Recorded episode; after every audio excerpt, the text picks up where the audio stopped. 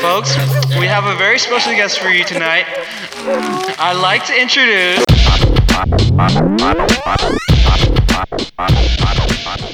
Сложно будет, в общем, вести это интервью, потому что мы с тобой давно знакомы, много чего я про тебя как бы знаю, но тем не менее я постарался такие вопросы, чтобы они были интересны и не только как бы там, вот знаешь, вопросы типа э, в скольких странах ты был, там, как там ты зарабатываешь деньги на свои путешествия, а чтобы это было как-то поинтересней, но для начала все же нужно, чтобы ты, у тебя наверняка там припасено как-то заготовлено какое-то представление себя, нужно вот, чтобы ты представился, чтобы слушатели, которые будут это слушать, чтобы они знали как-то так в концентрированном виде, как, как умеешь. Да, я Антон Кротов, мне 42 года, путешественник, писатель, автор 50 разных книг, э, путешествую с 91 года по России, СНГ, Евразии, Африке, был в 110 странах и во всех административных регионах России. Основал в 1995 году Академию вольных путешествий. Читаю лекции в разных городах о искусстве путешествовать. Вот. Так, ты упомянул, я думал, тебе почему-то 41. Ты упомянул, что тебе 42 года. И я, у меня такой вопрос возникал, в принципе, как только ты прошел рубеж в 40 лет. У меня как-то начал возникать вопрос. Вот я слежу за ну, каким-то количеством путешественников, и многие из них, я начал замечать, при этом им там ну, меньше 30 лет, многие из них начали э, э замечать замечать, что они устали скитаться по миру, скажем так, там оседают где-то, что-то какие-то корни выращивают, какие-то э, знакомые один вообще какой-то бизнес открыл.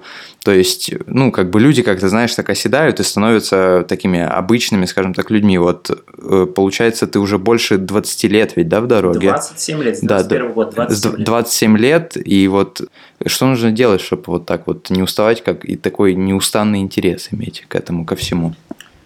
Ну, Иван, все очень просто. Нужно иметь постоянство намерений. Некоторые люди э, путешествуют недолго, потому что у них это вообще это не, не их дело.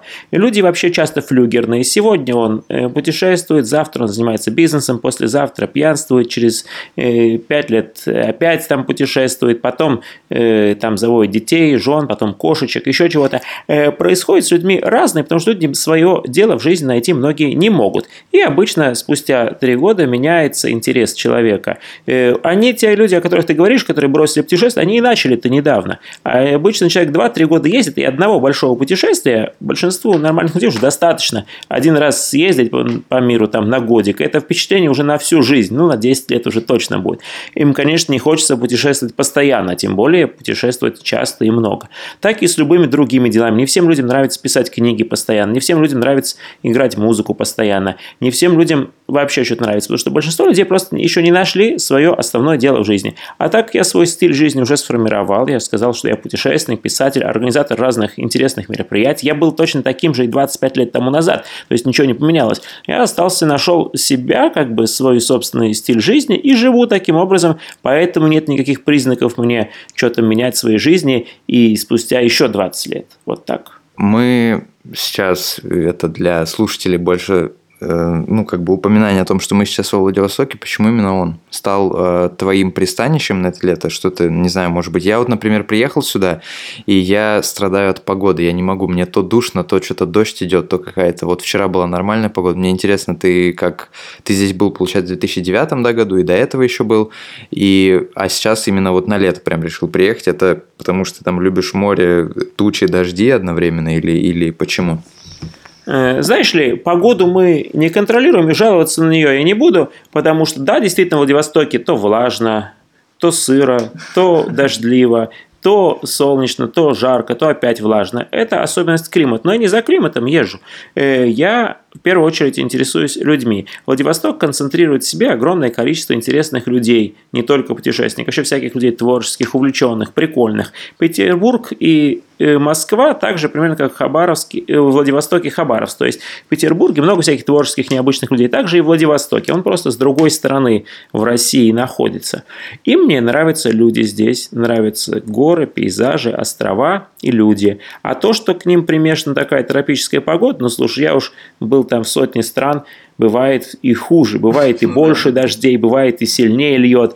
А так э, Владивосток по моему рейтингу третий город России э, для моей жизни непосредственно. После Петербурга, Москвы, Владивосток. Я тут жил в 2009 году три месяца, сейчас я на три месяца приехал на лет. Мне здесь нравится жить, но я живу также периодически в других местах мира. Я жил три месяца в Красноярске, я жил четыре месяца в Иркутске, я жил э, в Стамбуле, жил на Мадагаскаре, в Антанарево, жил в этом Хуньмине в Китае, жил в самых разных местах. Мне нравится жить в разных местах. И не обязательно торчать в одном постоянном месте.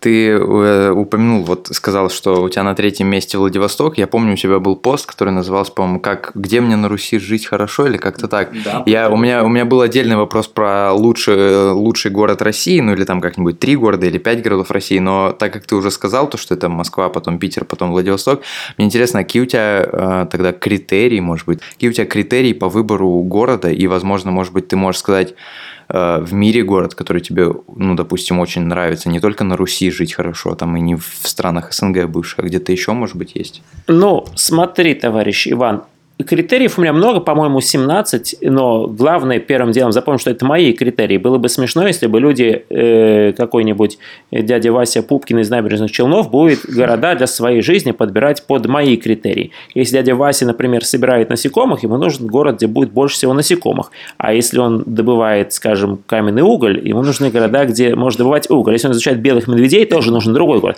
У каждого, первым делом скажу, свои критерии. Да, для меня важно там 17 разных критериев. Мне Э, важно, чтобы из города выходили какие-то железнодорожные линии. Мне важно, чтобы были в городе разные посольства и консульства, чтобы был аэропорт, который э, порождает разные рейсы местные и международные. Мне важно, чтобы люди были, которые приходят на мои лекции, на мои встречи ко мне в гости. Э, мне важно, чтобы были интересные окрестности, замечательности, море, чтобы там было, чтобы климат был теплый, а не холодный. Это тоже мне важно, хотя люди, конечно, более главное. Были какие-то у меня читатели, люди, которые интересуются моим творчеством. В конце концов, в каждом городе есть число людей, которые, которым я нужен, и число людей, которые мне нужны. Надо, чтобы это число было побольше. Вот. И в результате на основе этих критериев, полный список критериев есть у меня в блоге, я и ранжировал 150 крупнейших городов России, тем более, что я во всех них был. Вот, ранжировал все города.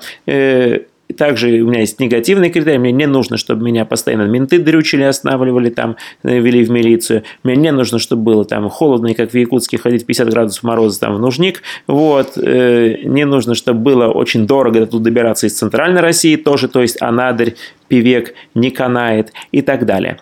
Так что есть мои критерии, но главное, что они мои критерии. Читателю и слушателю надо по-своему поступить, то есть тоже выбрать, какие критерии у вас, составить таблицу, э, проверить по этим критериям, ну, крупнейшие, там, сотню крупнейших городов России и пожить там в 10 самых лучших городах по вашему выбору. Может быть, где-то вы даже и остановитесь, если захотите окончательно жить. Потому что многие люди живут случайно в том городе, в котором случайно их родили родители, или куда распределили его или родители его. А так каждый человек имеет право жить в том городе, в котором он будет востребован, полезен, нужен, в котором будет жить приятно. Что же касается списка городов таких в мире, где мне жить хорошо и полезно, этот список у меня еще не готов, потому что у меня еще нет достаточно полной выборки. То есть пока я считаю, что 110 стран еще не недостаточное количество, чтобы хороший список таких стран и городов э, вывешивать. Ну, кроме русскоязычного мира. В русскоязычном мире мне, конечно, нравится Киев, Одесса, э, Харьков, э, Алмата, Бишкек, конечно, Рига, Минск. Но в зарубежном мире у меня еще не такая большая выборка, 100 стран еще недостаточно, чтобы делать какие-то слишком рано идущие выводы.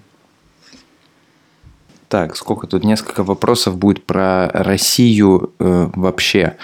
Во-первых, э, ну, как бы очевид... ответ в принципе очевиден, но мне интересно все-таки узнать, э, Россия для тебя это прям э, ну, то есть это кайфовая страна, то есть ты каждый раз, когда находишься в России, ты находишься в ней не так часто, как многие люди, но тем не менее часто, она для тебя кайфовая, и если да, точнее, ну вот э, да, и, соответственно, почему, какие-то причины можешь, можешь назвать. Ну вот какие-то, допустим, кто-то говорит, что люди в России э, э, хорошие, там у них менталитет, кто-то, допустим, кому-то нравится климат, хотя таких я людей мало встречал, кому-то еще что-то нравится, кому-то там, не знаю, язык, например, хочется изучить, поэтому он едет в Россию. Для тебя может быть, одну причину, может быть, две, может, три, сколько хочешь причин, почему для тебя Россия – это кайфовая страна, в которой тебе нравится жить, существовать, э, писать книги, выступать и так далее? Ну, я тебе легко назову 10 причин, вообще не глядя сразу, почему Россия кайфовая страна. Во-первых, э, вот, э, для человека, для меня, для русского писателя, конечно, полезно жить в стране, где есть русские читатели, которых в России больше всего. То есть, понятно, что если я как русский писатель буду жить, в, например, на Занзибаре или на Мадагаскаре, число русских читателей у меня будет гораздо меньше. То есть, понятно, что русский писатель, он для русского читателя. Вот, это понятно, что Россия. Второе, значит, в России очень удобно жить, у нас цивилизованная страна, где можно жить цивилизованно, без каких-то существенных хлопот. У нас хорошая вода, у нас дешевая еда, у нас развитый транспорт, у нас хорошие поезда, у нас отличный автостоп быстрый. И все это э, можно получить без особенного какого-то, без особенных трудозатрат. То есть берем какой-нибудь там, скажем, Берлин. Да, Берлин тоже неплохой транспорт, но метро стоит 2 евро 60 центов. Сколько это? 180 рублей. То есть получается в 8 раз дороже, чем в большинстве российских городов. То же самое и берем, скажем, воду, да, у нас хорошая вода. Да, пожалуйста, берем какую-нибудь Швейцарию. Швейцария тоже хорошая вода. Но э, посмотрите, сколько у нас кубометр стоит, сколько в Швейцарии стоит, сколько у нас стоит киловатт-час. Сейчас живем в Владивостоке, киловатт-час стоит 2 рубля 90 э, копеек в Владивостоке. В Москве 6 рублей. Посмотрите, сколько он стоит в Германии. У вас начнется светофобия. Начнете выключать свет. После, и не только после похода в туалет, но еще до похода в туалет будете выключать там свет. В темноте будете все нашаривать. Вот. Так что у нас цивилизованность достигается очень недорого. Тем же свойственно отличается, кстати, и Украина. Тоже цивилизованная, недорогая страна, здоровая страна. Вот. Э, в каждой стране есть люди, которые тебе нужны, в России понятно, что их достаточно много. Кроме того, Россия здоровая страна, очень большая. То есть было бы как-то грустно э, жить в какой-то стране небольшой, особенно, э, спаси Господи, островной стране, где-нибудь в, э, ну, на тех же Коморских островах. Ну, я сразу назовем Коморские острова, они, люди там хорошие, но страна-то небольшая. А у нас 10 тысяч километров, пожалуйста, хочешь тебе Таймыр, Норильск, горы пустая, там природа какая хочешь, там горы, острова есть, хочешь, пожалуйста, Тува, там типа Монголии что-то, Хочешь Кавказ тебе, он тоже немножечко другой. Хочешь там Петербург, Москва, это тоже другое. Хочешь зимой там нос поморозить, и эти услуги предоставляются, пожалуйста, Байкал, вот он здесь. Так что в России очень много интересных мест в одной стране, потому что она крупная страна. Вот. Так что вот такие я назвал те признаки. Хорошая, здоровая страна, нет малярии, пожалуйста. Сколько комаров, все не малярийные. Все смеются, но когда путешествуешь по тропикам, где э, в мире в год умирает миллион человек от малярии, а сколько умирает от других всяких нехороших болезней, всякой там желтая лихорадка, лихорадка деньги, да простая там кишечная амеба. У нас все нормально. Вообще здоровый климат, э, очень удобно, приятно и здорово здесь жить. Если человек не пьянствует, не ведет какую-то вредную деятельность, то жить тут можно достаточно долго и счастливо. Я не думаю, что тебе как бы особенно свойственно такое, может быть, чувство, как, там, не знаю, гордость за свою страну, потому что, ну, как-то, когда ты человек, который постоянно ездит где-то, это все-таки, наверное, не, не особо свойственно для тебя, но тем не менее, может был момент, может быть, вспомнишь э, момент, когда ты, будучи за границей, где-то в какой-то другой стране, стал гордиться Россией. Ну, что-то такое, может быть, произошло, что прям ты такой, типа, о, Россия, круто.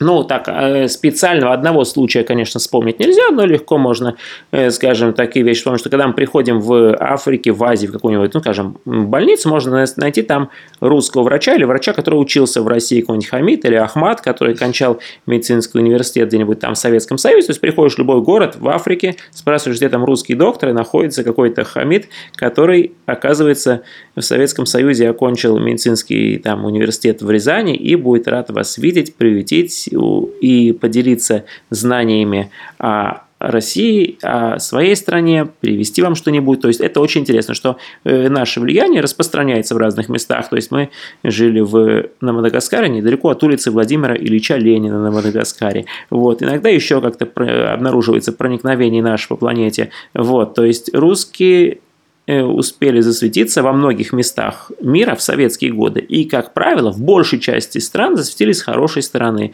Что-то строили, лечили, учили и так далее. В большинстве стран все-таки осталась хорошая память о российском или советском присутствии. Было такое. Угу. Еще по поводу путешествий не, с не той стороны, с которой тебя обычно спрашивают. Мы с тобой давно знакомы, я читал много твоих книг, и мы, э, ну и часто э, у меня возникал небольшой диссонанс, когда доходил разговор о путешествиях 90-е, потому что каждый второй, наверное, даже в моем окружении, он говорил всегда, что э, в 90-е было плохо, бедно, что люди там еле выживали, и то, что они точно не думали ни о каких путешествиях.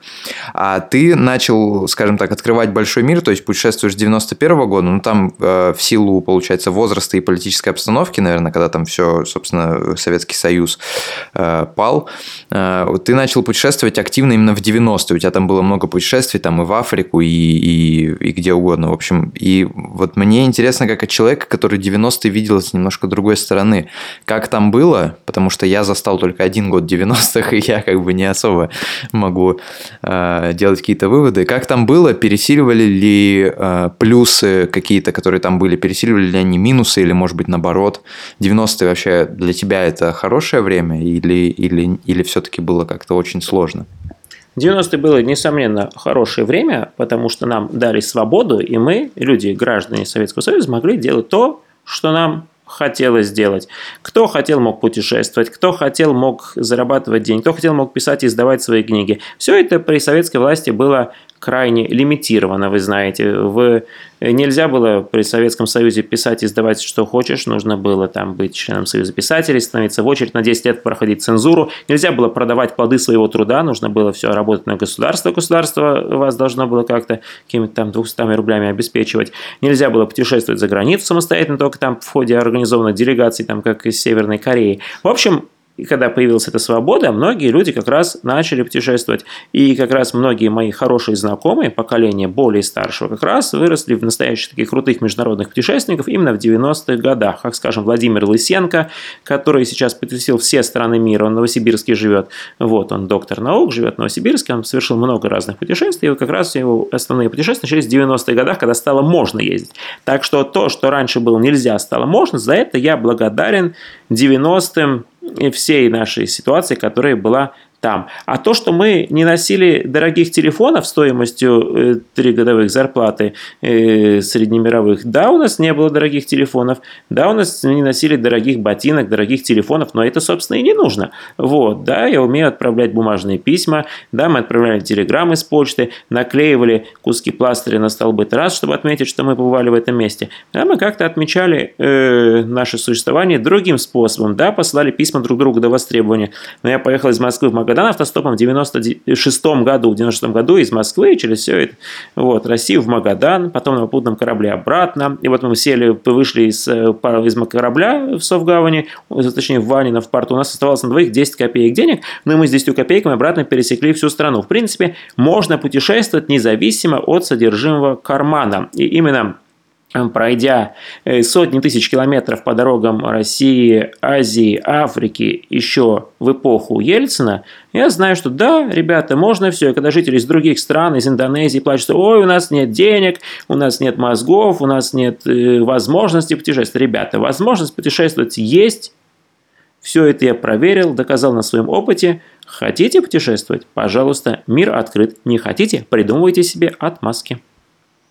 Круто, это было хорошо прям. И следующий вопрос – это что э, действительно отличает наших людей от других людей, потому что я слышал и знаю много всяких разных э, признаков, скажем так. Вот, например, когда говорят о различиях в менталитете, говорят, что, допустим, ну, многие упоминают, скажем так, что, например, э, американцы, они ну, там, снаружи они открытые, то есть у них вот это «привет, как дела?» их дежурная всегда проскальзывает, а внутри у них стена, и ты там до них не достучишься, у них там семья, вот это все, у них это очень закрытая тема. А наш народ, он как бы снаружи угрюмо грустный такой, какой-то, ну, серый кто-то называет их, хотя мне не нравится это слово, а внутри у нас э, широкая русская душа. Вот ты как человек, который Э, помимо того, что и по России ездишь постоянно и знаешь русских людей, это точно, так еще и с другими имеешь возможность их сравнить. Вот что действительно отличает наших русско, нашего русского человека от других людей, там, от индонезийца, от американца, от кого угодно? Ну вот, э, как ни странно, от индонезийца мы отличаемся меньше, чем от американца. Трудно выделить какую-то одну черту, которая присуща всем русским людям. Это все-таки такие общества многомиллионные, и у нас можно встретить любого человека. Но особенность именно нас, что можно встретить любого среди нас, какого хочешь тебе. Хоть гения, хоть э, тупого, хоть э, фашиста, хоть коммуниста, хоть э, какого-нибудь интеллектуального человека, который уникальной какой-нибудь вещью там занимается, непризнанных гениев или признанных гениев, что хочешь, можно среди нас найти. У нас люди очень разнообразны. И процент людей необычных очень высокий. Это же интересные свойства, ну, я говорю даже в Индонезии. Вот приезжаешь в Индонезию, и там, да, встречаются и музыканты, и туристы, и путешественники, и какие-то свои автостопщики, и свои какие-то там э, необычные приколисты, неформалы, что угодно. Но, скажем так, э, да, у нас разные люди, и в странах, например, например где-нибудь, ну, в Украине тоже, э, они тоже очень разные. Вот уже в Средней Азии уже люди более типовые, более одинаковые, и у них есть там 20 видов людей, например, ну, 25 видов людей, очень трудно выбиться из этого такого общей стандартизации. Хуже еще Египет, например, еще хуже там Пакистан. Э, вот, приезжаешь, да, в Египет, там 20 видов человека, 10 видов человека. Можно быть торговцем, можно быть продавцом, можно быть таксистом, можно быть ментом. Вот, если твои родители продавцы очков, то ты тоже становишься продавцом очков. Интересно, что на том же улице выкладываешь свою лавку, где и твои родители. Вот появляется улица, на которой 50 э, лавок, и все они продают очки. Э, а если на соседней улице там чинят ботинки, то это вся улица продавцов и чинильщиков ботинок. Вот, так что мы разные. Это наш, можно сказать, э, плюс. Это интересно путешествовать в мире, в российском, где много разных людей. Но не хочу сказать, что это наша этим уникально. То есть сказал, что индонезийцы тоже очень разные. Вот. Европейцы, да, в них э, труднее э, как-то найти какое-то разнообразие. Европейцы более одинаковые, более боятся выйти из общей какой-то общей струи э, похожести. Азиаты тоже у нас, да, больше такие разные люди. Ну, так в целом. Я думаю, последний, наверное, вопрос по людям именно. Э, вот посетив столько стран, э, проводя столько времени за пределами России, ты себя все-таки ощущаешь русским человеком или, ну, например, человеком мира? Ну, и то, и другое. То есть понятно, что я человек из э, русский человек, поскольку я пишу книги на русском языке и разговариваю на русском языке и думаю тоже на русском. Если я ударюсь э, головой о какой-нибудь столб, я подумаю мысли по-русски, а не по-английски, и тем более не по-китайски. То есть все-таки, да, э, все-таки, да, русский. Но, с другой стороны, я человек планеты Земля, я понимаю, что все человечество единое, и что у нас э, нет каких-то вредных и плохих стран, нет плохих народов, как бы вы нам не утверждали обратное средства массовой дезинформации. Более того, мы все один народ, и когда я нахожусь там среди папуасов Новой Гвинеи или среди жителей Мадагаскара, Мадагаскара или в Америке. Да, я понимаю, что мы все один народ, да, нас растащили в разные стороны, э, разные политические, климатические условия, еще что-то. Но в целом внутри-то мы все один народ, и это нужно вспомнить, даже находясь на Коморских островах, в песках Сахары, Мавритании, или же там э, на зимнике в Северной э, Эвенкии, понимаете, да, мы все одно. И это чувство единства и братства человечества позволяет нам думать, да, я человек целиком планеты Земля, и Земля мой дом, и он мне очень нравится. У меня есть э, стойкое убеждение и стойкое, ну, как бы видение того, что сейчас э, романтизация, скажем так, путешествий, она достигла каких-то небывалых э, размеров, скажем так, и очень сильно проникла в жизнь человека. Ну, я думаю, ты понимаешь, о чем я там, красивые фотографии, вот эти все цитаты какие-то там, э, вдохновительные группы ВКонтакте и вот это вот, вот это все. Э, и люди начинают воспринимать путешествие как нечто там удивительное, нереальное, далекое, Хотя, по сути, ведь достаточно, о чем и ты тоже говоришь, о том, что не так много нужно для того, чтобы взять э, рюкзак, чемодан и куда-то поехать. Э, потому что мир даже сейчас, в принципе, не только как, вот, допустим, ты говоришь, что люди, в принципе, открыты, и страны все, в принципе, открыты, и народы тоже, а как бы и мир тоже э, открыт очень сильно, куда угодно можно, в принципе, попасть сейчас. То есть, все открыто, но при этом люди почему-то сидят на жопе ровно и ничего не делают. И ты наверняка это тоже замечал, как человек публичный, там, к твоим каким-то, наверное, постам, фотографиям было такое, что там, вау, как бы я хотел бы также путешествовать и ездить по миру, так же, как и вы. Замечал ли такое? Ты, э, ну, во-первых, там, согласен ли ты со мной насчет этого романтизации, насчет этой романтизации, видел ли ты это? И почему ты думаешь, люди так э, романтизируют то, что, по сути, не, не такое уж и сложное? Ну, я не думаю, что люди как-то сильно романтизируют. Может, ты слишком пересмотрел интернета. Вот. А так, если пойдешь на автобусную остановку, люди особо не романтизируют. Людям просто путешествовать неинтересно. Ну, как большинству людей неинтересно, скажем, писать книги. Или некоторым даже и читать книги неинтересно. Многим людям вообще жить неинтересно. Интересно смотреть телевизор. Э, это ну, общая такая всемирная проблема, что некоторые и многие даже люди не знают вообще, что им в жизни интересно. Так, путешествием какой-то небольшой процент людей интересуется. А некоторые люди думают, да, я тоже хотел путешествовать, но это сложно, дорого, хлопотно, я никуда не поеду, буду смотреть ваши картинки. Но это общее для всего, для всех дел на свете. То есть есть писатели, есть люди, которые что о, я тоже такие книги могу написать, но только мне пока что лень, а потом когда-нибудь напишу. Э, сидит э, какой-нибудь человек там играет музыку, думает, я тоже так могу дудеть, но только не буду, а так, в принципе, я тоже могу, но только лень. Э, тоже могут быть спортсменом, могут быть ученым, могут быть э, каким-нибудь героем и читают книги про героев, про спортсменов, жизнь замечательных людей или так покупают постоянно книги «Как преуспеть в бизнесе», но почему-то в бизнесе не преуспевают. Очень много есть книг «Как улучшить жизнь, стать здоровым, богатым и счастливым». Этих книг уже миллионы ну, копий и продаются в разных магазинах, но люди их читают, но почему-то не все становятся от этого счастливым, богатым и так далее. Это общая такая общемировая проблема, э, причина причины все, конечно, невозможно сейчас в этом интервью вскрыть. Ну да, да, есть люди, которые интересуются путешествием, которые путешествуют. Как есть люди, которые интересуются там спортсменами, есть, которые сами спортсмены. Вот, например, футболисты. Приезжает в Россию несколько десятков каких-то э, людей, которые пинают по полю какой-то надутый шар. И на это смотрят через э, лично или через телевизор сотни миллионов людей. Ну, приехал несколько сот человек пинать шар. Казалось бы, ерундовое пустое занятие. И несколько сотен миллионов человек тащатся от этого пинания шара, готовы это обсуждать, перемалывают терабайты в интернете, фотографируют. А если какой-нибудь такой пинальщик шара с ними за руку поздоровается или автограф поставит, они будут бесконечно рады. А сами пинать шар, они, конечно, не хотят в большинстве своем. Вот, большинство из них даже по шару и ногой не упадут, в том числе и я, конечно. Вот, потому что э, шар-то он движется, а нога же тут рядом, как попасть-то по шару. Это общая такая, да, вот просто на этом э, шаропинании видно наиболее концентрированном виде э, соотношение людей, которые как-то функционируют в каком-то деле, а другие, вот, которых это вроде интересует, но сами они этим делом не занимаются. Так и любые другие дела. Так что так человечество устроено. Кто-то делает, а кто-то только думает, что я тоже могу делать, только, не, только лень, вот, и ноги не с того места растут. Вот так. Ты следишь за какими-то путешественниками, может, даже, не знаю, ждешь, как вот есть люди, которые ждут от тебя какую-то новую книгу или какой-то рассказ, может быть, ты тоже за кем-то следишь, э, за путешественниками, за какими-то интересными людьми, и можешь ли ты кого-то посоветовать, потому что, казалось бы, ну, как бы вопрос-то не особо, скажем так, в тему, но просто сейчас ты знаешь э, в интернете кучу всего, и как бы интересно от такого человека, как ты, получить, может быть, э, какой-то совет или, может быть, какую-то рекомендацию людей, за которыми интересно следить, может, книгу какую-то прочитать. Э, трудно как-то что-то порекомендовать, сложно, потому что самые крутые путешественники, особенно так круто путешествуют, что за ними следить невозможно, они не пишут в интернете.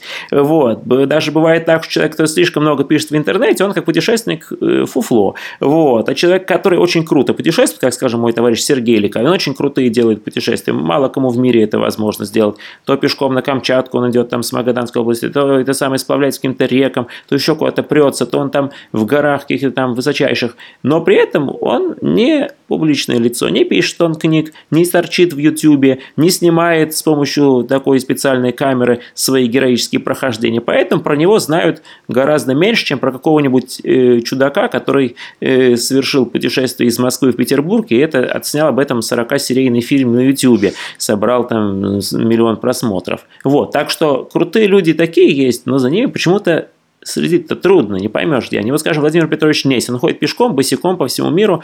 Не только он э, прошел пешком, босиком по 130 странам мира, но еще он интересный как философ, как мудрец. Но за ним следить, ну вот только хорошо в Фейсбуке он появился, можно в Фейсбуке глядеть, где он находится, иногда где-нибудь с ним пересечешься, ему 69 лет. Вот, так что самые крутые путешественники, они не публичные. И излишний, э, излишняя публичность обычно выдает, что путешествие, собственно говоря, так чисто так ерунда, больше хочется пустой пиар человеку организовать.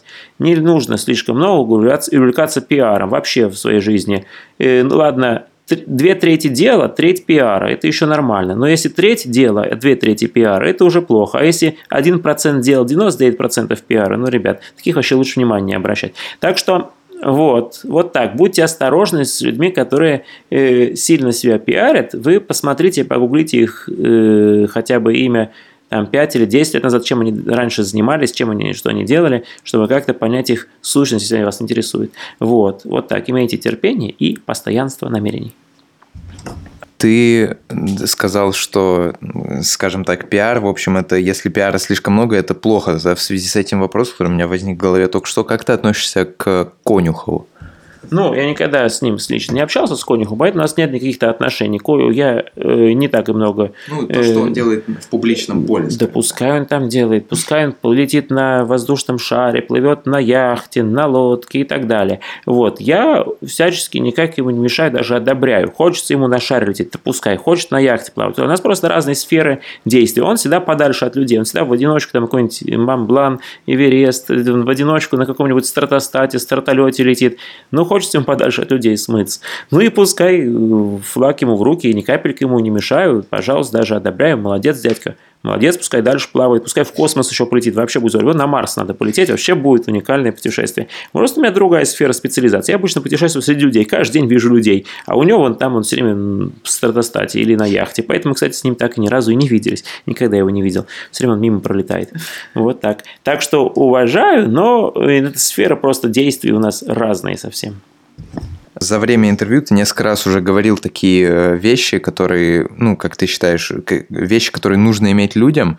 Еще раз, чтобы проговорить, может быть, кто-то там себе это где-то запишет или как-то выделит, а, чему, как ты считаешь, э, важно учить, скажем так, людей или важно людям э, напутствия какие-то давать, потому что, ну, кто-то, например, как ты и как я этого тоже придерживаюсь, продвигает постоянство намерений, кто-то говорит, что нужен тяжелый труд, а кто-то говорит, что нужно терпеть терпение, и терпение, допустим, оно превыше всего. Кто-то говорит, что тяжелый труд превыше всего. А что, как э, ты, опять же, считаешь, я там не говорю за всех и не прошу тебя ответить за всех, что, как ты считаешь, наиболее универсальный совет для всех людей, чтобы они жили счастливо, все у них было хорошо?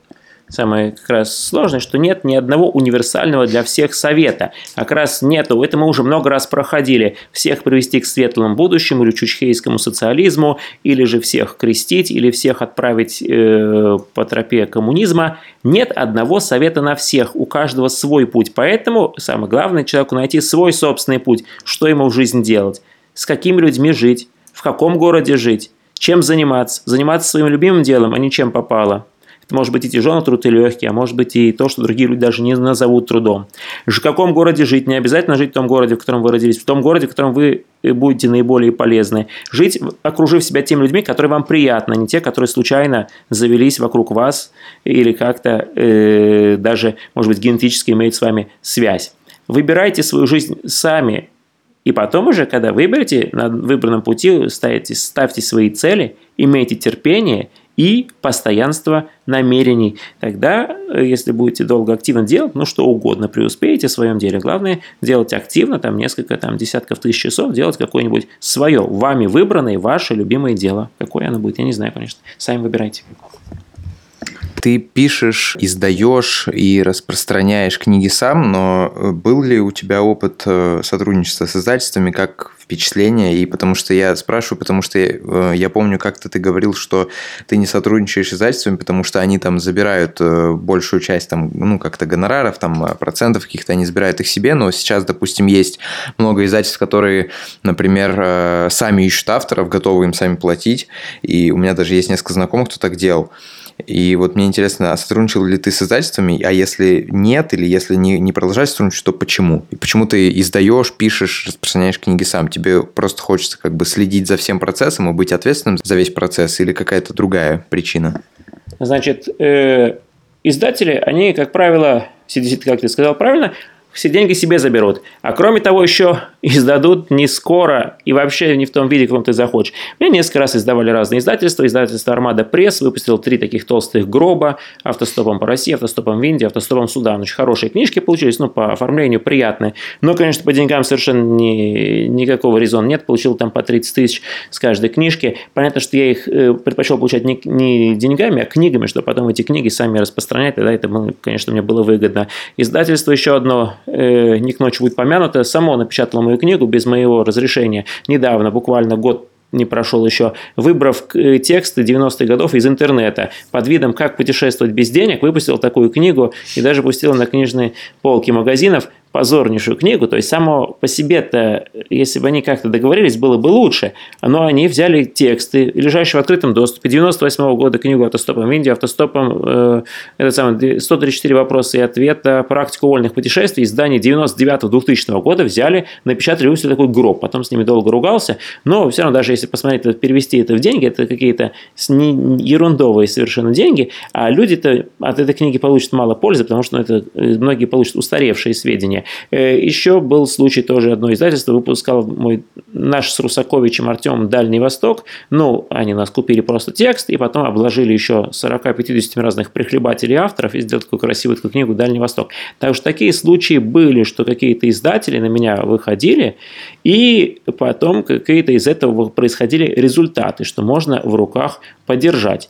Но вы сами откроете любую книгу, посмотрите, сколько туда присосалось разных директоров, разных каких-нибудь э, верстальщиков, разных жуликов, всевозможных прохвостов, которые сидят на этих авторах и зарабатывают на них, то есть на нас, деньги. Я лучше свои деньги заработаю сам, самостоятельно все издам, продам. А если твои, авторы, твои друзья, авторы, которые, э, как говоришь, любят сотрудничать с издательством, если они смогут жить и делать все свои дела на деньги, полученные от книг, то пускай дальше так делают, флаг им в руки, пускай, если там такие авторы есть. Мне кажется, в России таких немного авторов, которые могут жить за счет тех 10%, которые им отсасывает издательство.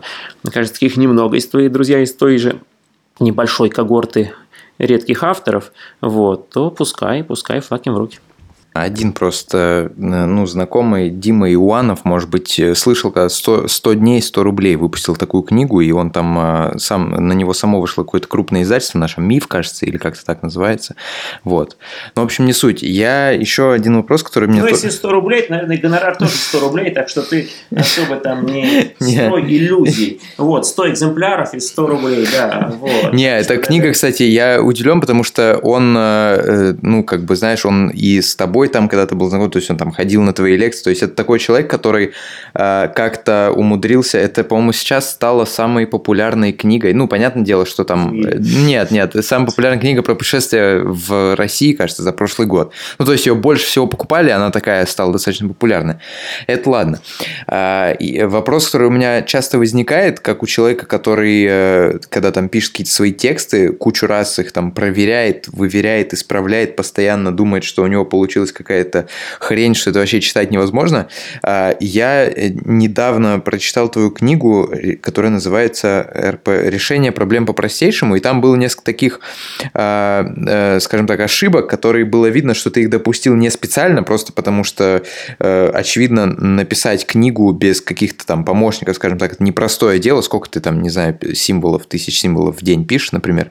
Но вот я еще спрашивал про издательство, потому что все-таки, мне кажется, какая-то практическая польза в виде э, исправления каких-то ошибок, которых ты не заметил случайно, она все-таки, мне кажется, есть. Э, почему ты, допустим, не, знаю, не отдаешь редакторам, корректорам каким-нибудь вот книги? Иногда бывают такие ошибки, что знаешь, что ты допустил просто случайно. Обычно это не ошибки, а опечатки. По смыслу очень редко бывают какие-то ошибки. Фактически у меня только одну ошибку выловили, которая кочевала из, из одного издания в другое, книги «Практика вольное путешествие». Остальное все это опечатки. Э, мы вычитываем, да, мы вычитываем книги, книги э, с друзьями распечатываем и сидим, вычитываем. Но понятно, что какое-то количество опечаток есть. Я тебе могу найти 10 опечаток даже в Библии, хотя Библию вычитывали в течение трех тысяч лет, десятки миллионов людей, разных священников, э, всяких святых людей переписывали, и там все равно есть опечатки, даже в Библии. Возьми что угодно, возьми там родословную Иисуса, берешь от Евангелия от э, Матфея, Евангелия от Луки, они разные. Вот. И много других опечаток самых разных существует, даже в самых известных популярных книгах. Мои книги тоже не не исключение. Да, есть опечатки, ничего страшного. Вот. Э, и чтобы не задерживать выпуск книги, я, э, да, иду на такое дело, что да, да, останется небольшой процент опечаток. Да, они везде остаются, даже в Библии остаются, что ж поделаешь. Такова суровая действительность. А... Даже в советских книгах был список обычно замеченных опечаток обычно. То есть книгу уже выпускали, потом оказывались куча опечаток, и там откроешь там какую-нибудь книгу, и там сзади приклеен листочек и список замеченных опечаток. Страница 175, строка 15. Вместо там э, того читать что-нибудь другое. Даже в советских книгах были опечатки. Так что это такое дело естественное. И по соотношению труда, который нужно, чтобы выловить все эти оставшиеся там 10 опечаток, сколько нужно труда, да лучше пускай люди уже книгу читают, а 10 опечаток не так важно.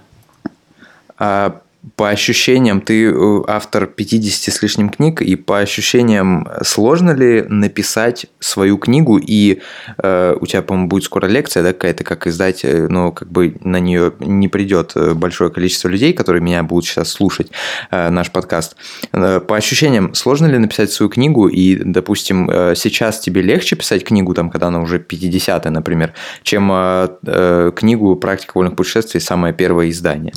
Ну, конечно, если человек занимается чем-то в течение там, 25 лет, то это получается все проще и проще. Если человек там играет на гитаре в течение там, 25 лет, понятно, будет легче играть, чем когда первый раз берет в руки гитару. Понятно, что я пишу сейчас лучше, чем 30 лет назад. Вот, и сейчас пишу лучше и быстрее, и плюс еще там компьютеры, э, тоже компьютеры помогают. Раньше писали там вручную, там на печатной машинке, сейчас, пожалуйста, на компьютере. И понятно, что и все уже понимаешь, как писать удобнее. Да, сейчас стало писать легче, быстрее, конечно. И а что трудно ли написать свою книгу? Это зависит от человека, от его характера. Каждому, конечно, полезно написать свою книгу, но есть люди, которые дружат со словом, есть, которые нет. Есть, которым написать страничку уже тяжело. Вот, им будет труднее написать свою книгу. Есть, которые пишут э, там мегабайтами, им легче. Всяким блогерам, таким как ты, там, скажем, проще, что они постоянно за компьютером шпок, шпок, шпок, что-то уже накропали какой-то текст, вот, какой-нибудь связанный. Кому-то тяжелее будет. Так что сильно зависит от человека. Кому-то проще, кому-то сложнее. Мне уже легко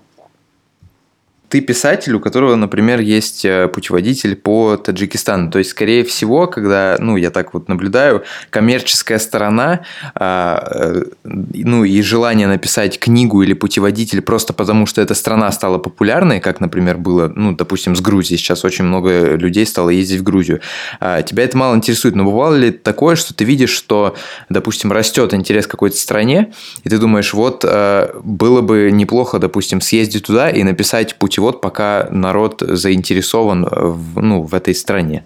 Ну, обычно я создаю интерес к стране. Сам интерес к стране не может возникнуть неожиданно. Неожиданно люди не, не будут интересоваться, скажем, Папуановой Гвинеей или Коморскими островами. Я этот интерес и вызываю в людях. Ну, или какой-нибудь другой человек, который, или несколько человек, которые как-то в этой теме э, специализируются. Да, до меня никто не ездил в Африку автостопом. Да, пожалуйста, вот, до 99 -го года никто автостопом южнее Египта не ездил. Если кто-то есть, пускай э, расскажет, как он это делал. Пожалуйста, вот проехали автостопом в Африку, и вот, пожалуйста, написал путеводитель сначала это книжки, это ты Африка, автостопом Судан, э, Вольная Африка, еще потом другое издание Вольная Африка, книга 200 дней на юг, от минус 50 до плюс 50. Написал много разных книг про Африку, сейчас Восточная Африка. И у людей возникает интерес Африке, потому что они про нее узнают. Люди не пойдут в неизведанные. Таких людей, кто поедет в неизведанные, таких человек у нас в России 50 человек только поедет в неизведанные. Никто остальной не хочет. Все остальные хотят посмотреть э, уже на готовые приехать. То же самое и э, автостопом Папуановую Гвинею, например. Мало кто ездил. Скажем, ну кто ездил? Был э, Папуановой был Миклуха Маклай, потом на 100 лет у нас, пожалуйста, дыра, никто не ездил. Кто ездил, тот ничего не рассказывал, наверное. Вот съездил Папуановую Гвинею, сделал путеводитель, лекции читая про папуасов. Интерес Папуасии повышается, и больше людей начинают ездить Папуа, Новую Гвинею, не только западную, но и восточную половину. То же самое и с другими местами. Мадагаскар, например. Да, мало людей знали про Мадагаскар. Я читаю лекции, провожу мероприятия какие-то, описываю, как на Мадагаскаре жить, путешествовать. И больше людей начинают интересоваться Мадагаскаром. Так что я не следую за какими-то случайно возникшими тенденциями, я их создаю. Мне это гораздо приятнее создавать какие-то тенденции, в том числе в мире путешественничества. Сколько людей э, от после от того, как были открыты маршрут, потому что трансафриканский маршрут, стали э, по нему ездить, не только автостопом, конечно, кто на мотоциклах, кто на машине, был открыт трансафриканский маршрут, кто пересекал до меня Судан и Эфиопскую границу, ну, кроме меня с друзьями, никто не хотел там ехать, а потом хоп, только открыли, и все, всем рассказали, начали люди ездить, вот, а так, чтобы писать путеводитель в какой-то стране, только потому, что какой-то возник к ней случайный интерес, да это же смешно, ребят, вот, надо делать дело, вот, свое дело. По Таджикистану ни один человек не написал путеводитель, ни русский, ни таджик, нет путевода по Таджикистану, ничего не выходил, ни на каком, э, ни в России, ни в других странах. По Киргизии нет ни одного путеводителя, никакого нет. Ладно, есть какие-то и там Central Азии, Lana Repline и так далее. На русском языке ничего нет, на киргизском нет, на таджикском нет. Кто русским людям про Киргизию расскажет? Кто? Советские книги по истории гражданской войны в Киргизстане, по этом советском? Не, не то. Вот, вот единственный нормальный путевод по Таджикистане, мой. Единственный на русском языке путевод по Киргизии есть, мой, пожалуйста. Единственный на русском языке путевод э, по Папуановой Гвинее. У кого? У меня, пожалуйста. Вот, и так далее. Так что у меня книги уникальные, и в этом их э, сила и польза. А, в школе нас часто заставляли читать книги, которые были нам неинтересны, и потом по прошествию времени многие люди, э, там, ну, э, которые возраста там, старше меня, моего возраста, там, моих родителей, э, твоего возраста, они по прошествию времени эти пробелы заполняли. Какую книгу ты можешь посоветовать как писатель или, может быть, автора какого-то, который должен прочитать каждый? Вот наверняка там кто-то говорит, что нужно всем прочитать «Мастера и Маргариту», а кто-то говорит, что всем нужно прочитать «Войну и мир». Может, у тебя есть какая-нибудь книга, которая э, не по путешествиям и ну, не о путешествиях или там не какая-то, например, э, религиозная книга, но которую ты с удовольствием посоветовал бы людям, чтобы они ее прочитали, что они гарантированно станут лучше, прочитав ее? Нет, такой одной книги нету, к счастью, Может, потому что э, у людей разная специализация в жизни. Конечно, полезно любому человеку, э, к любому, э, который как-то, ну, скажем так, чувствует себя грамотным прочитать и «Войну и мир», и «Мастер и Маргариту», и Коран, и Библию, и много других интересных книг, на которых стоит человеческая цивилизация. И хотя бы там пару десятков томов сочинений Владимира Ильича Ленина тоже стоит прочитать. Не зря им памятники стоят в каждом городе нашей страны. Тоже их прочитайте. И вообще полезно прочесть хотя бы там сотню основных книг, на которых стоит наша цивилизация, чтобы быть в теме, да, конечно, смешно, когда христиане, никогда не прочитавшие Библию, не помня 10 заповедей, начинают что-то там судить о христианстве. Да, конечно, странно, когда люди там рассуждают о коммунизме, не прочитав там, говорю, там хотя бы пару десятков полного собрания сочинений Ленина. Вот. Ну, особенно интересны те, которые, конечно, после 17 года, не те там, где он какие-то э, там в, в старые времена писал записки. Э, также полезно, чтобы человек прочитал и мои какие-то книги, вот «Практику вольных путешествий» тоже прочитал, очень хорошая книга, и мою тоже решение проблем простейшее. Мы сами иногда открываем, хорошая такая книга получилась, одно удовольствие прочитать. Но книг э, основных много, то есть их даже больше сотни, поэтому нужно, конечно, освоить способность быстро читать. Одной книгой в жизни никак не отделаешься. Хоть ты даже там «Мастер и Маргарита» или же какая-нибудь еще там книга, история там э, какой-нибудь гражданской войны в СССР. Нужно читать много книг. И это всякое, даже прочтя только хотя бы сотню там или тысячу книг, вы сможете понять, в какой отрасли вам дальше надо копаться, какие еще книги из этой отрасли читать. То есть э, даже тысячи книг, наверное, современно э, человек не обойдется. Нельзя э, получить все знания из просмотров э, Ютуба или каких-нибудь еще э, вот, телепередач. Читайте много, и в этом входе чтения как раз поймете, вот, кому что нужно, кому исторические книги, кому религиозные, кому философские, кому там какие-нибудь медицинские и так далее. У каждого будет свой интерес, одной книги такой нет. Ты упомянул несколько раз про Ильича, и ты много там, допустим, у тебя даже есть, по-моему, отдельный альбом ВКонтакте с Ильичом, со статуями, с всякими. Да-да, ты, ты, э, ты к этому питаешь, скажем так, такой интерес просто, просто из интереса, или там, не знаю, может быть, тебе близки, э, скажем так, идеи коммунизма, или тебе нравится только отдельная часть и от коммунизма, например, э, там, житье, бытие вместе и деление э, благ человечества с другими людьми, а там, допустим, репрессии какие-нибудь не нравятся, или, или, или почему? Ленин, конечно, интересный человек, но и мне он интересен как человек, как политик, как э, организатор общества.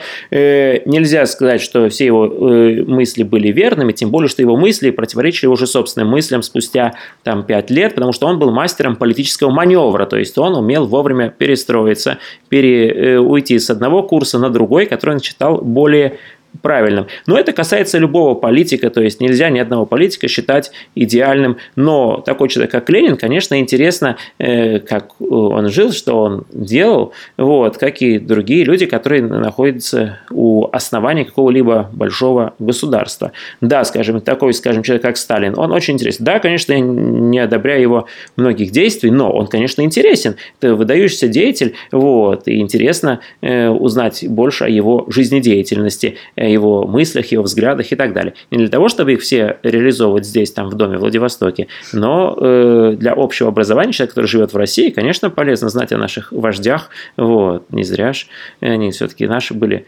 вожди буквально, там сто лет прошло. Вот.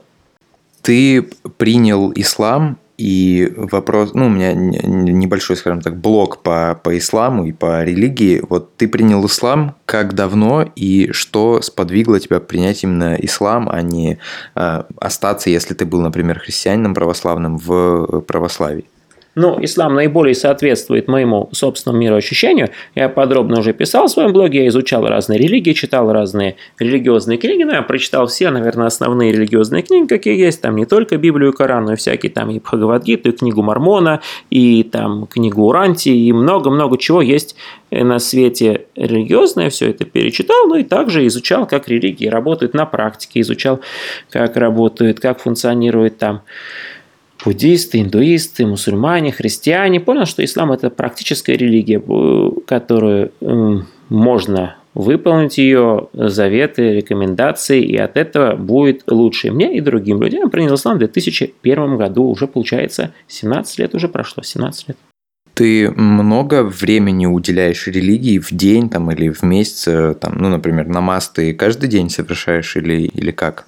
Намаз совершается каждый день, даже э, совершается несколько раз. Э, в путешествии, э, получается, намаз может три раза им заниматься сначала утром, потом, значит, соединять можно в путешествии дневной и после полудень намаз, и вечерний с ночным можно соединить. Но это, наверное, все вместе.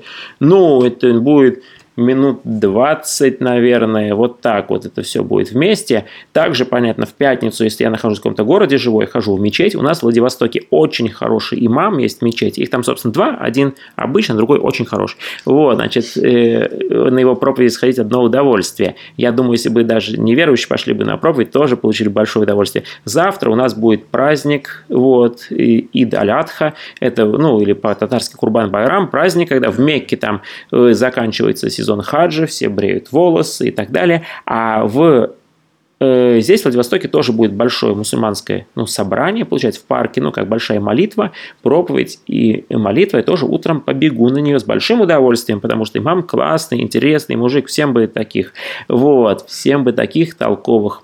Значит, и не только в религии, но и в жизни. Значит, э, ну, а так понятно, что иногда бывает момент, когда какой-то специальный что-то делать. Скажем, сегодня, например, вот, я э, совершаю пост, у нас день Арафа. Вот в этот день в Мекке, опять же, собираются все паломники, молят Всевышнего обо всем хорошем. Вот. И те, кто не в Мекке находится в этот день, им лучше всего соблюдать пост. Так что я сегодня соблюдаю пост, и это, наоборот, не портит, а экономит, наоборот, время, потому что часто человек ест просто по привычке, потому что, ну, что делать, давай поедим, давай в магазин сходим, давай что-нибудь сварим, давай поедим. То есть день человек посвящает э, еде и туалету, ну, часа два, наверное. Некоторые больше. Смотрите, сколько человек тратит на то, чтобы заработать деньги на еду, пойти в магазин купить еду, потом ее сложно приготовить, потом ее съесть, и потом от нее избавиться. Это порой приходит у человека даже несколько часов в день на это. Вот, скажем, сегодня или, скажем, в месяц Рамадан я этой ерундой не занимаюсь, и у меня это время высвобождается для э, жизни, для творчества, для молитвы той же, для общения с тобой. И это очень хорошо. То есть, в целом, э, такой, скажем, дебет с кредитом времени, э, в целом мусульманская религия не отнимает время, а даже, получается, немножко в плюсе будешь, потому что во время месяца Рамадан ты не кушаешь до захода солнца, и экономится масса времени на завтрак, на обед, и, пожалуйста, все э, компенсируется. Все время, которое вы выделили на поклонение Всевышнему, оно тебе возвращается с пользой даже.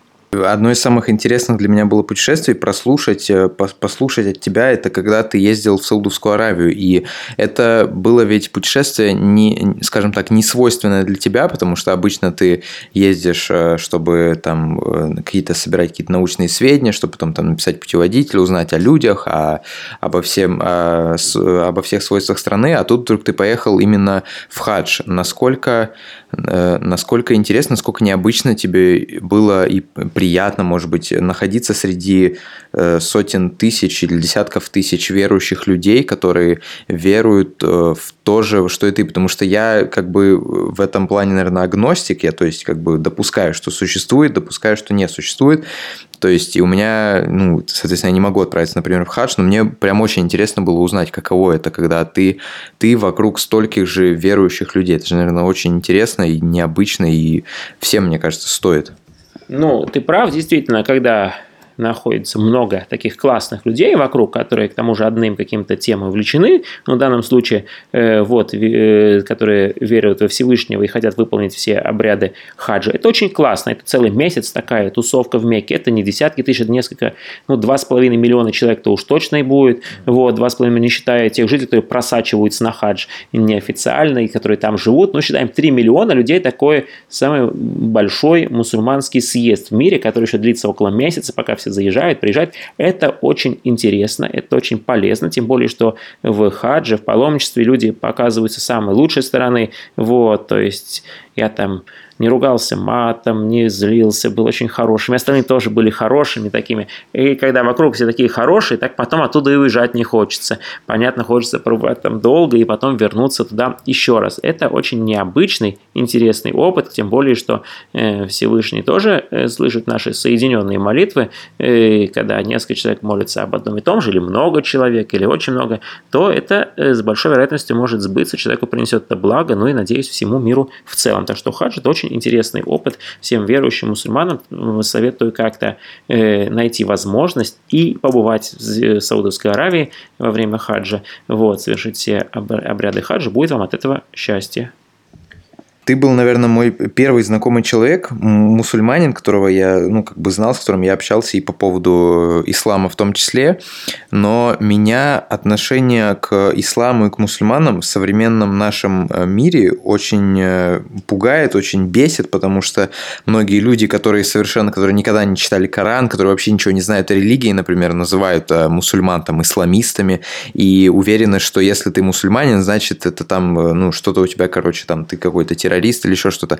Ты ездишь по России, ты ездишь по миру. Я на самом деле э, один раз или даже два раза видел, как у людей, когда ты э, на лекции говорил о том, что ты принял ислам, у них как-то немножко э, лицо менялось, то есть они как-то напрягались. И мне интересно, ты встречаешься с этим часто? Тебе кто-то ли высказывал какие-то претензии, говорил что-то по поводу твоего вероисповедания? Или, ну, были ли, может быть, с этим проблемы? Или достаточно надеть твою крутую футболку I'm a Muslim, don't panic, и как бы все сразу норм становится? Ну, конечно, проблемы есть, э, проблемы есть, вот, в том числе исламофобия, в том числе, особенно это много было там, в начале 2000-х годов, у нас там на Кавказе, у нас э, очень много э, было неприятностей от ментовского беспредела, и у меня в том числе, в том числе на нашем Кавказе, да, то есть, ну, сейчас куда-то вот менты, которые э, людей чисто там дергали за бороду, арестовывали ни за что, они куда-то делись, может быть, умерли или пошли на повышение, не знаю, куда они делись, сейчас как-то стало легче в России путешествовать, будучи мусульманин, как-то стало проще.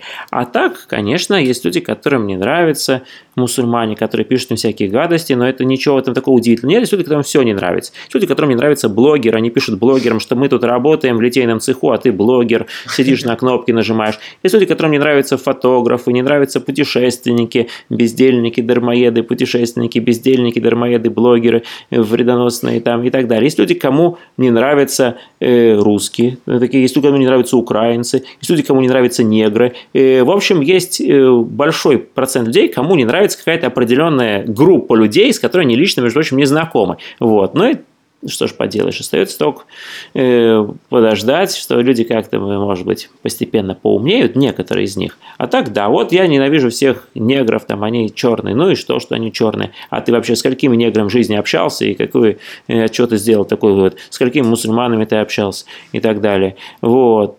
Э, с продавцом в магазине, на рынке, э, э, который оказался узбеком. Может быть, он и, и, и даже и там трех сур из Корана не знает, а просто то, что он узбек, и вы к нему плохо относитесь. Ребята, относитесь к людям индивидуально, а не к какой-то социальной группе целиком. Будет вам от этого легче.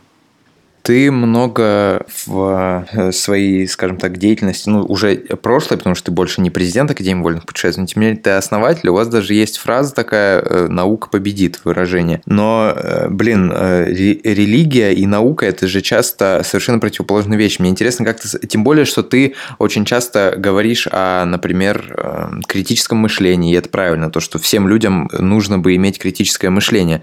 Как ты совмещаешь критическое мышление и религиозные вещи, когда, ну, то есть религия же часто предполагает верить во что-то и не подвергать сомнению. Например, то, что э, нет Бога кроме Аллаха и там пророка его Мухаммада.